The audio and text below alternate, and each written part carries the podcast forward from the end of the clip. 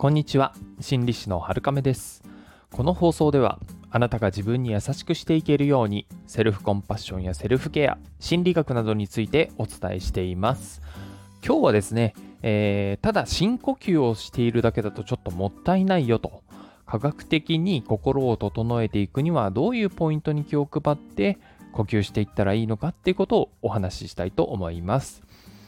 まあ、あのこのラジオをお聞きの方でしたら、もしかしたらご存知の方も多いんじゃないかなと思いますけれども、まず結論から、えー、言ってしまいますと、吐く息を長くするっていうことが答えになります。まあ、非常にシンプルですよね。とはいええー、吐く息が長ければ何でもいいのかっていうと、そういうわけではないんですね。一般的に人は息を吸うときに交感神経が優位に働いて、息を吐くときに副交感神経が優位に働くというふうになっています。言い換えますと、息を吸っているときは活動モードで、吐いているときは落ち着くモードになっているっていうふうに、まあ、ざっくり考えてもらっていいと思います。なので、自然と息を吐く時間が長くなれば落ち着きやすくなってくるっていうわけなんです。ですが、延々と吐き続けていればいいのかっていうと、そうでないっていうことも言えるんですね。あの腹筋を使ったりして限界まで吐き切るようにするとその最後の方は逆に交感神経が優位になってしまうっていうことが分かっています。それはそうですよね。息を吐いてるんですけど体が力んじゃっていますのでこれはもう活動モードになっていますよね。なので無理のない範囲で呼吸をするっていうことが大事になるんですね。私たちは普段意識しなくても呼吸ができているんですが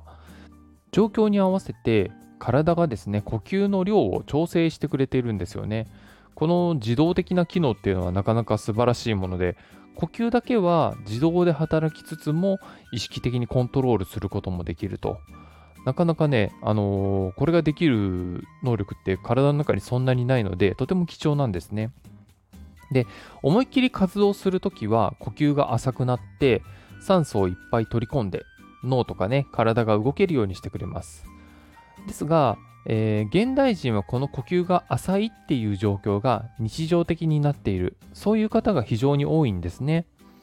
私も昔ナレーターの訓練を、えー、受けてまして、えー、その時に腹式呼吸をマスターしてからは結構日常的にその腹式呼吸ができるようになってあの吐く息が自然と長めになってきたんですね。ですけれども、それまではやっぱり、あの、胸式、胸でする呼吸が多くて、で、ついついね、こう、吸う息の方が多かったかなと思います。今でもすごく追い込まれた状況とかがあるとね、やっぱりこう、息は浅くなりやすいのかなとは思ったりします。実際、あの、ね、その腹式呼吸とかを、そんな、しっかりやったことがないよっていう方は、そういうふうに私と同じようにね、えー、息が浅いような日常が多いよっていう方も結構いるんじゃないかなと思います。まあ、それだけ身の回りの刺激量とかが多くて、やることも多くて、えー、それをさばいたりするのにね、かなりエネルギーを使っているっていうことがわかるんですね。なので、意識的に本当に1分くらいでもいいので、吐く息が長めの呼吸をするっていう時間があるといいんですね。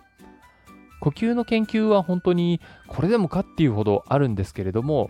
えー、もう本当研究によって何秒吸って何秒吐いてとか何秒止めてとかいろいろあるんですけど私はあのそのあたりは、えー、人の肺活量とかいろいろなね、えー、状況によって変わってくるのでそこまではあの言いません。実際ね呼吸をしていると吸っている息も吐いている息もこう一呼吸の時間の間では後ろの方がねペースがやっぱりこう弱くなって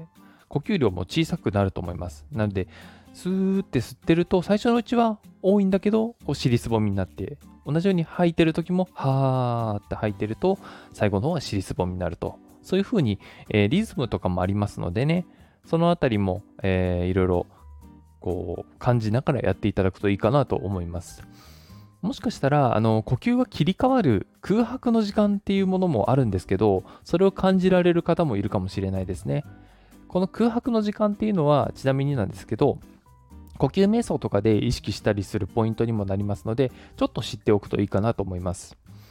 そしてもう一つ、この呼吸のリズムを大事にしてほしいんですね。吸って吐いてのリズムに乗って呼吸することでさらに落ち着き効果が高まります心を穏やかにしてくれるセロトニンっていうホルモンがあるんですけれどもこれはこの息を吐くっていうこととリズム運動その両方によってより出やすくなるっていうことが分かっているからなんですねこういったことが無意識的にできる生活であればなかなかいいんじゃないかなと思うんですけれどもまあ数域が多いなっていう方も多いと思いますやはりですねそういう生活は、えー、心身に無理がかかっている生活じゃないかなっていうふうに想像ができます。えー、とはいえね、えー、全部悲観してしまうことはないです。まずは少し時間をとって、え日に何回かでいいのでね、吐く息長めの呼吸をする時間っていうのを持つといいんじゃないかなと思います。例えばね、えー、お仕事している方とかね、トイレ行った時とかね、一人になれる時間があるので、1分くらいやれるんじゃないかなと思ったりもします。それでは今日もあなたが自分に優しくあれますように心理師のはるかめでした。